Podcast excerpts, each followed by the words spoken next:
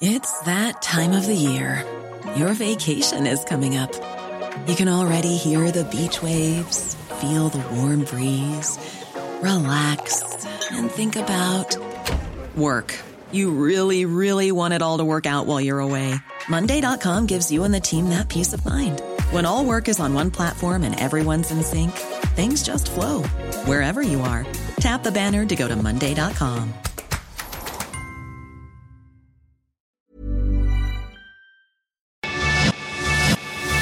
cuento. Tu dosis diaria de noticias. Es jueves 6 de junio y aquí en Te lo cuento te vamos a contar tu dosis diaria de noticias para que empieces tu día bien informado.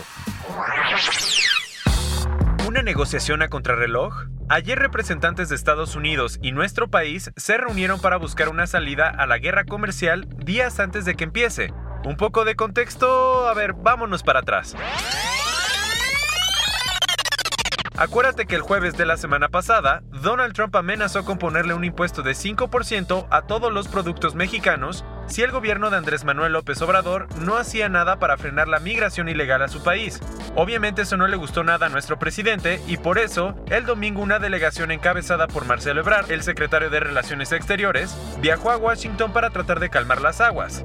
¿Cómo fue el encuentro? Ayer Marcelo Ebrard se reunió con Mike Pence, el vicepresidente estadounidense, y con Mike Pompeo, el secretario de Estado, para explicarles que México está haciendo varios esfuerzos por frenar la migración ilegal y que no tiene caso discutir sobre aranceles cuando ya se negoció un tratado de libre comercio de América del Norte. El problema es que para Washington no es suficiente, pues quiere que reforcemos la frontera con Guatemala, aceptemos a más solicitantes de asilo centroamericanos y destinemos más recursos a la lucha contra el tráfico de personas.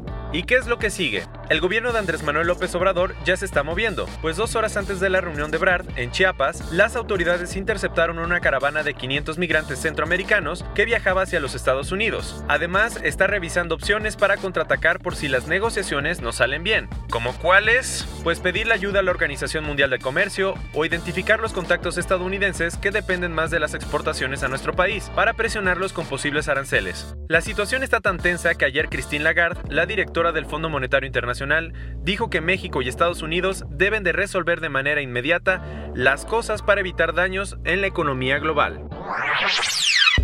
Después de 10 años de la tragedia, el gobierno de Andrés Manuel López Obrador reabrió el caso de la guardería ABC. Por si no te enteraste, ayer se cumplió el décimo aniversario del incendio en Sonora donde murieron 49 niños y otros 100 resultaron gravemente heridos. Acuérdate que en la guardería que pertenece al Instituto Mexicano del Seguro Social había más de 100 niños en un espacio de apenas 150 metros, que no tenía extintores ni salidas de emergencia. Lo grave fue que ninguna de las 19 personas que fueron acusadas por homicidio y lesiones culposas, por no ponerle atención a los reglamentos de construcción y protección civil de la guardería, está en la cárcel. Lo último es que el 22 de mayo de este año, el IMSS presentó una denuncia en contra de José Eduardo Bours Castelo, quien gobernaba Sonora en 2009 por no vigilar que las guarderías del estado funcionaban bien. Además, ayer nuestro presidente avisó que su gobierno va a reabrir el caso y que esta vez se va a llegar al fondo del asunto, porque ahora no habrá impunidad.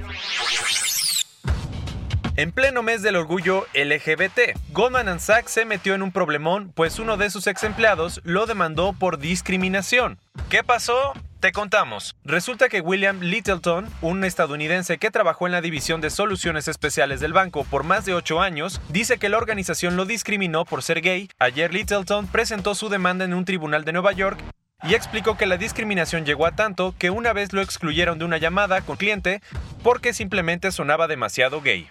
Lo curioso es que desde 2004 el banco ha tenido un puntaje perfecto en el índice de igualdad corporativa de la campaña de derechos humanos, que mide el apoyo interno y externo a los trabajadores homosexuales de una empresa. Y regresando a la demanda, ¿qué dijo Goldman Sachs? Que ni al caso, que todas las reclamaciones que hizo Littleton no tienen fundamentos y que la organización siempre ha estado comprometida con la comunidad LGBT+.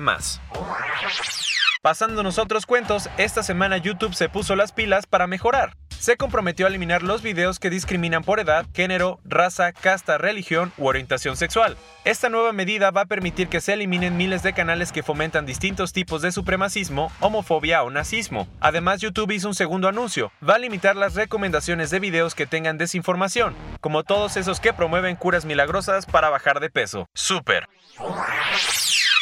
Amazon acaba de presentar un dron, que es una especie de una mezcla entre helicóptero y una aeronave de ciencia ficción. ¿Y qué lo hace tan especial? Despega de forma vertical y luego se acuesta para volar horizontalmente como un avión. Además usa inteligencia artificial y tiene varios sensores para evitar accidentes. La idea es que el dron sirva para hacer entregas a domicilio de algunos artículos para el hogar, aunque de momento solo se tiene un permiso para hacer pruebas de vuelo limitadas y sin cargar el paquete durante un año. Cerrando la información del día de hoy, por primera vez en la historia, China lanzó un cohete desde el mar amarillo. ¿Eso se puede? Aparentemente sí. Desde una plataforma móvil en el mar, los chinos enviaron al espacio cinco satélites comerciales y otros dos con tecnología experimental. Por si no sabías, este es el tercer país, después de Estados Unidos y Rusia, en dominar la tecnología de lanzamiento de cohetes en el mar. El sistema es mucho más eficiente que los terrestres, pues ahorra combustible y reduce los costos de las operaciones y los daños en el suelo por la caída de escombros. Esta fue tu dosis diaria de noticias con Te lo cuento. Yo soy Diego Estebanés, no olvides darle clic y escucharnos mañana.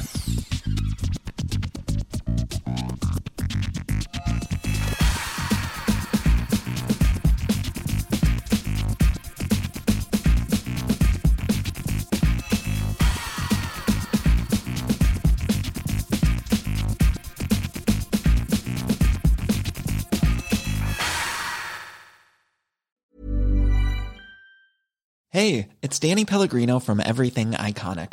Ready to upgrade your style game without blowing your budget? Check out Quince. They've got all the good stuff shirts and polos, activewear, and fine leather goods, all at 50 to 80% less than other high end brands.